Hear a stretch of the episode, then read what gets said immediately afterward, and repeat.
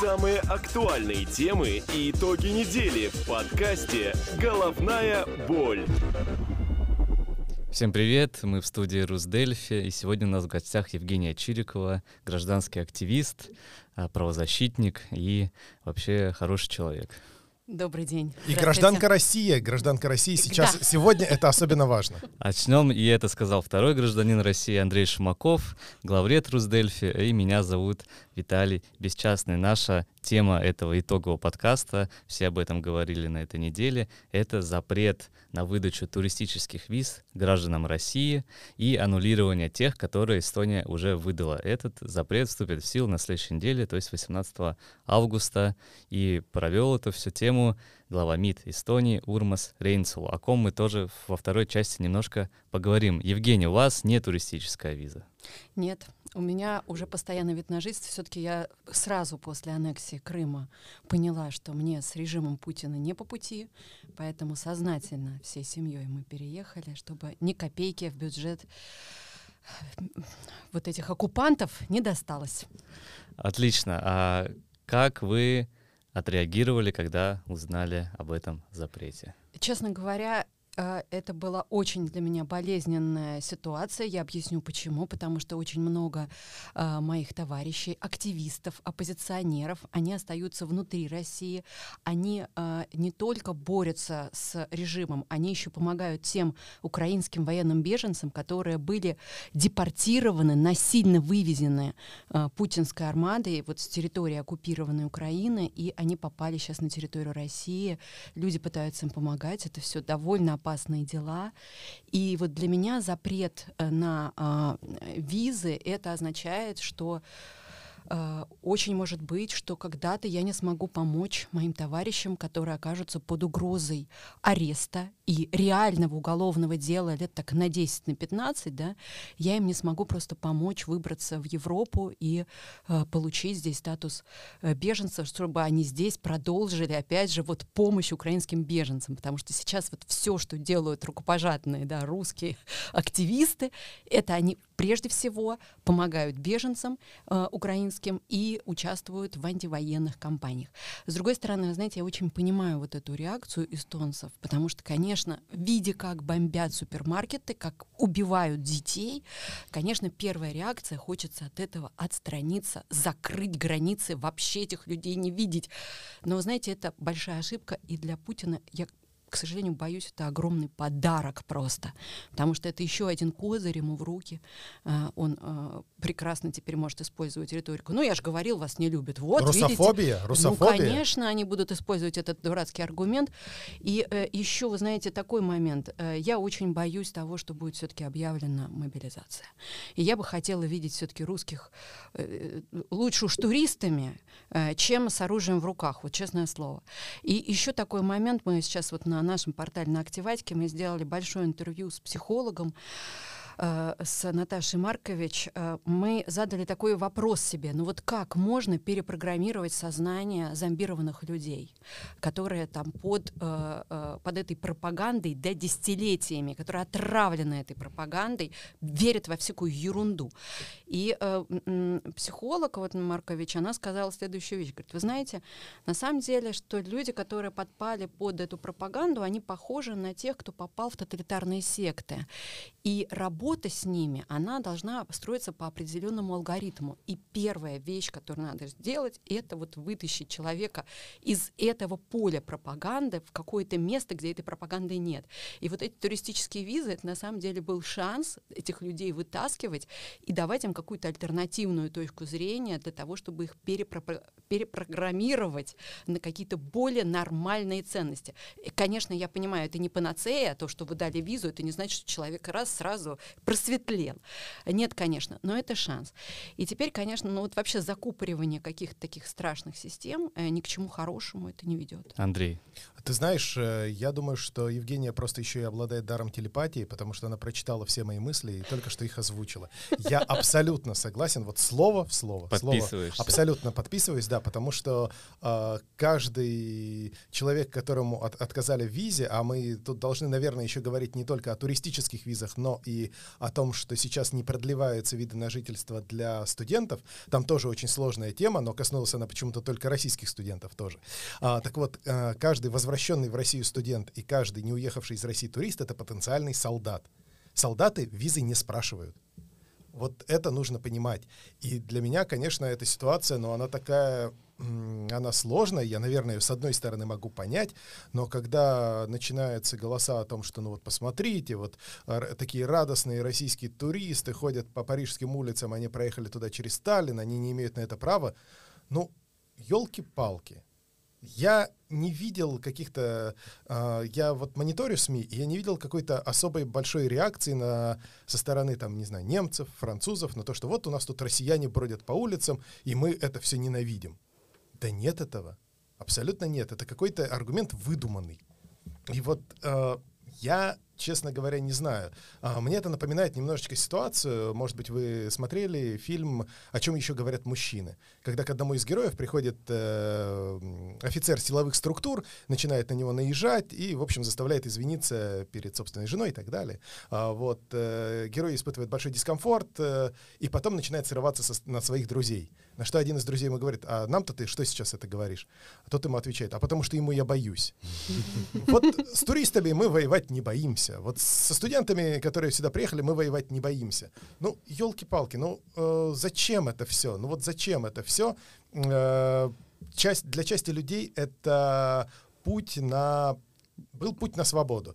Э, Рейнсалу или нет, я боюсь сейчас ошибиться в цитате все-таки, да, допустим, не он, э, но один из э, идеологов данной системы говорит, что, ну, вот есть же варианты, наверное, для россиян и в другие страны уехать, но мы при этом, ну, то есть там, условно, Армения, Грузия там и так далее, да, Казахстан, наверное, а, но, то есть один из каналов мы вот так вот отрубаем, вот этот вот один из каналов, ну, я не побоюсь этого слова, эвакуации, Верно. И да. сейчас э, к этому еще добавляется одна вещь. Про нее мы э, на Русдельфе говорим, но мне кажется, что Кроме портала Росдельфи об этом никто не говорит, о том, что и украинцам сейчас, которые едут через территорию России, все больше отказывают. Да, в это въезде. правда, это проблема. Да. А вот, и это тоже становится проблемой. А на каких основаниях им отказывают, мы не знаем. Может быть, это сделали, потому что закончились э, шаги какие-то, закончились рычаги, за которые можно потянуть и как-то уколоть Россию, потому что уже какой шестой, седьмой пакет санкций ввели, а, газ прерывают, нефть все меньше, а все там бренды уходят, все уходит, а как бы ну ничего не меняется в ну, стране, ну, туристы ничего так не себе меняется. укол, туристы так себе а, укол. Ну, ну это, а нету других уже То есть, э, а, вариантов. Когда понимаешь, когда Виктория Ладынская пишет, что россияне, вы не уезжаете да, из России, а вы хотите на Красную на площадь, да. да, идите к Кремлю и бастуйте, не знаю, а вот а, сирийские беженцы, что вы бежите из Сирии, что вы против Асада не бастуете? Немецкие евреи в 1939 году, а что вы не бастовали против Гитлера? Почему вы уезжали из страны? Вышли бы там на, э, не знаю, как там тогда, не Александр Плац, да, наверное, площадь называлась, не суть важно.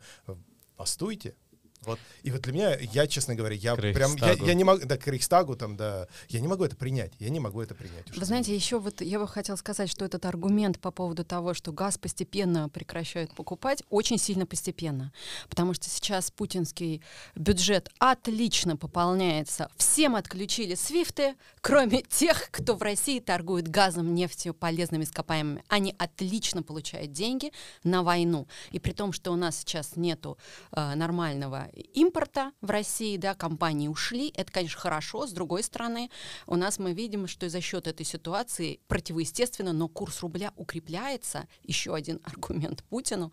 Поэтому хотим, если мы по-настоящему помочь Украине, э, то бороться, мне кажется, надо не с туристами. А какие рычаги А на самом деле давление? настоящая эмбарго. Настоящая. Не вот это когда-нибудь в неопределенном светлом будущем мы откажемся от российского газа, а прямо здесь и сейчас. Отказываемся сейчас. Перестаем платить платить агрессору, который убивает людей мирных. Германия не может это сделать физически. Э, очень сочувствую Германии, у нее было много времени. Я, э, вы знаете, э, Андрей, я помню, что мы вели кампанию против проекта Nord Stream 2. Вот что мы делали эти 8 лет. Мы пытались донести немцам, что нельзя коллаборировать, нельзя сотрудничать просто с мафией и с преступниками. Это же я объясняла нашему прошлому эстонскому президенту Керсти Кайлайт, которая ехала и жала руку Путину, между прочим, а при этом э, мерзавцы теперь мы. Ну, а страдают, я... страдают российские туристы. Да, да, почему, ребята, вы ему жали руки? Зачем вы это делали? Зачем вы с ним коллаборировали? Зачем вы накачивали этот режим деньгами? Зачем вы просто спонсировали этого террориста? А теперь оказывается, что мы в ситуации, ах, мы не можем. Так надо было это как-то немножко предвидеть. У нас, извините, Грузия была, у нас Крым был аннексирован в 2014 году. И э, еще вот такой важный аргумент э, мне хотелось бы э, по поводу студентов сказать. Дело в том, что многие студенты Ренарвского колледжа, которые сейчас будут вынуждены прервать свое обучение, уехать обратно в Россию. Ну, мы надеемся, да. что там, там да, по мы... конкретному случаю разбираются, 50 студентов как минимум останутся, у кого... Да, мы... Потому что там ну, небольшие бюрократические сложности Вот, получились. честно говоря, их ни в коем случае нельзя отправлять обратно в Россию. Объясняю, почему. Потому что у нас очень большой процент этих студентов участвовали в антивоенных акциях, следовательно, им угрожают реальные тюремные сроки. И очень многие из них волонтерят. Дело в том, что вот этот поток украинских военных беженцев, он идет через Нарву. Каждый день там по 300 человек э, проходит примерно. Да? У нас шелтер, который организован э, в Нарве на улице Вокзальной. И там работают как раз очень много этих российских студентов, которые помогают. Не так-то просто найти волонтера в Нарве это же не Таллин. И на самом деле... Хотя это... в Нарве большое количество людей, говорящих по-русски, но они в связи с этим еще и смотрят российское телевидение. Ну, а во-первых, они смотрят российское телевидение, они потом сейчас танком заняты, им есть чем заняться. А вот эти вот российские студенты, которые на самом деле приехали сюда учиться, они как раз как бы являются тем, той самой уязвимой категорией, которая оказалась вот и, и здесь она, получается, не очень нужна, несмотря на то, что они против войны и э, помогают беженцам беженцам, украинцам. И с другой стороны, э, в России они вообще не нужны, да, они, может быть, понадобятся в качестве пушечного мяса, может быть, там их отправят э, в Украину, но они э, на самом деле имеют хороший шанс сесть в тюрьму. Вот эта вот ситуация, когда здесь ты фашист, а на родине ты предатель национальный, она на самом деле это мучительная ситуация. И я бы сказала, что э, э вот как ни странно, я поддержу сейчас э, слова канцлера Германии, который сказал, что вот это решение а, по поводу э, отказа в визах, но оно не продуманное, оно неправильное. Э, и так что эстонцев я понимаю, человечески понимаю, но я считаю, что эта реакция немножко такая, знаете, ну, э, детская. Вот я боюсь, я закрыл глаза, и как будто этого нету.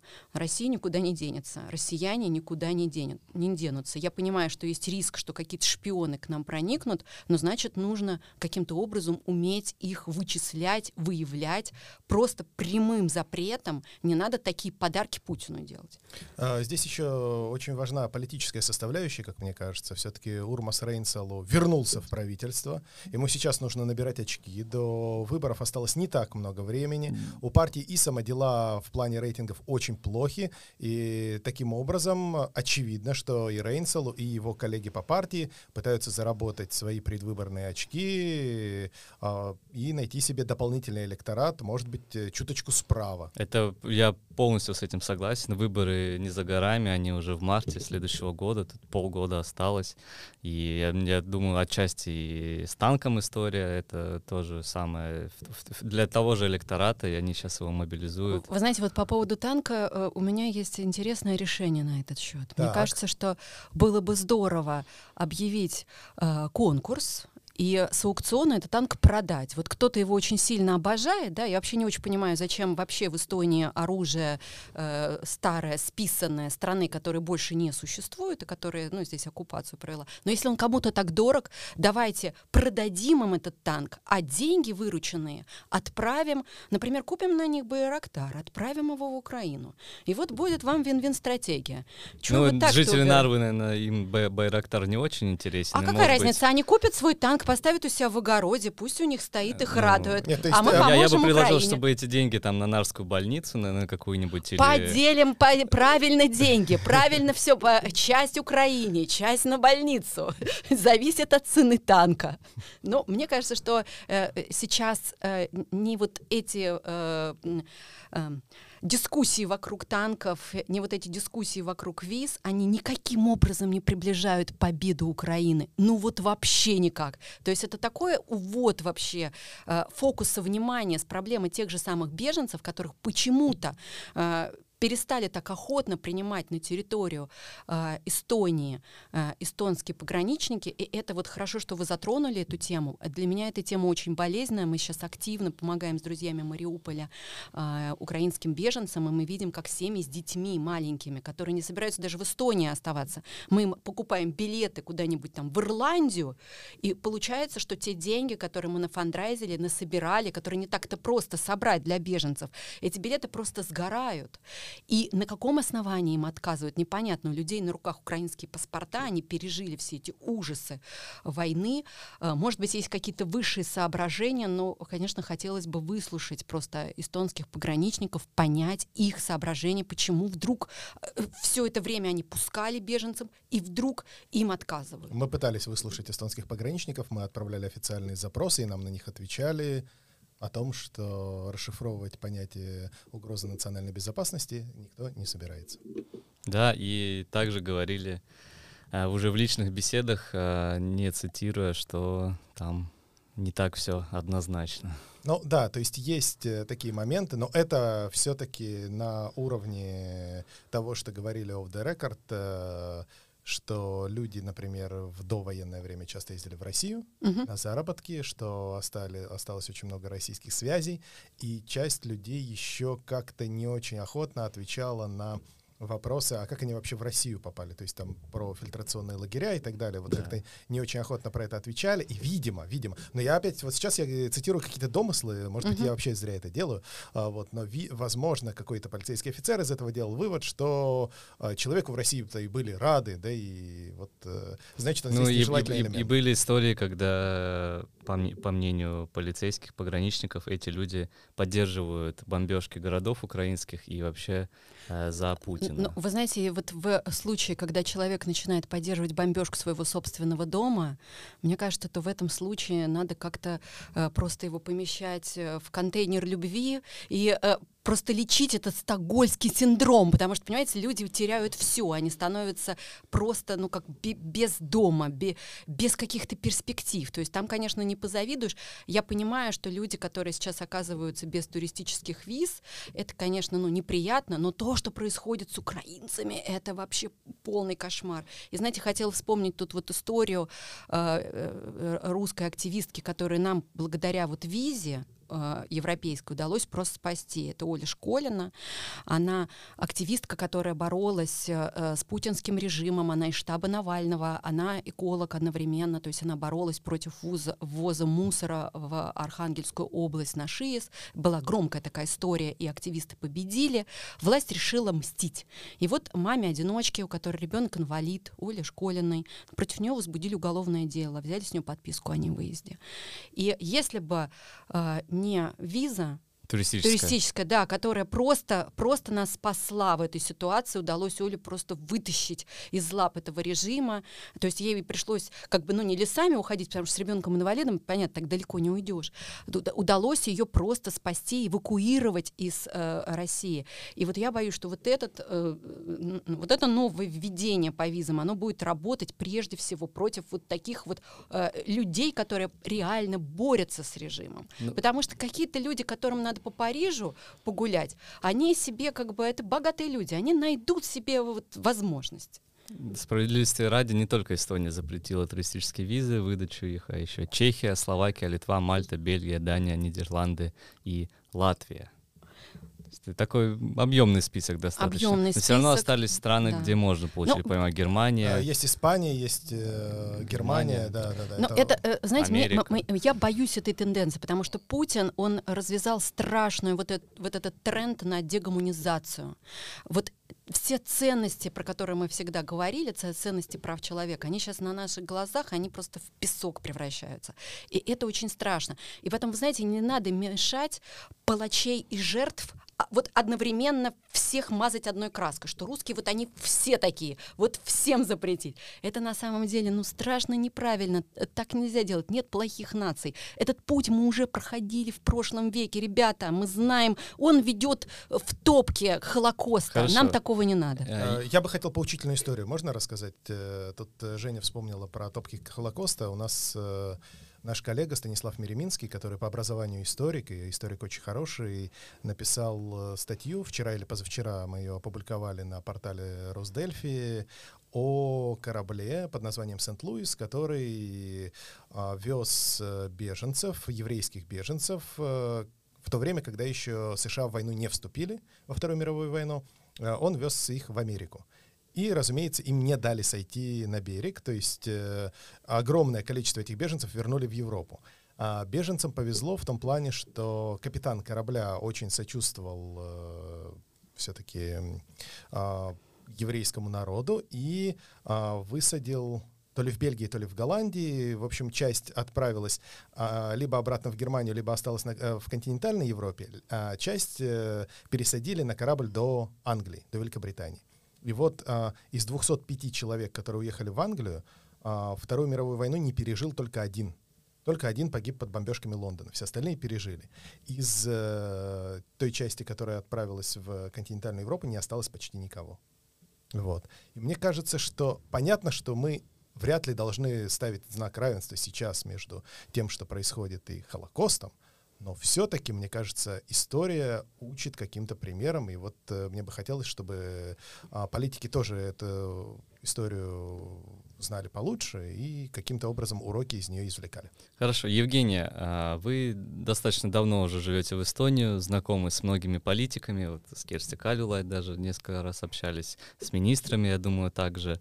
А что вы будете делать в этой ситуации как российская активистка? Ну, конечно, я их буду просить пересматривать это решение при первой возможности, буду об этом говорить. И это, я очень благодарна вот Андрею, вам, что вы меня позвали на передачу.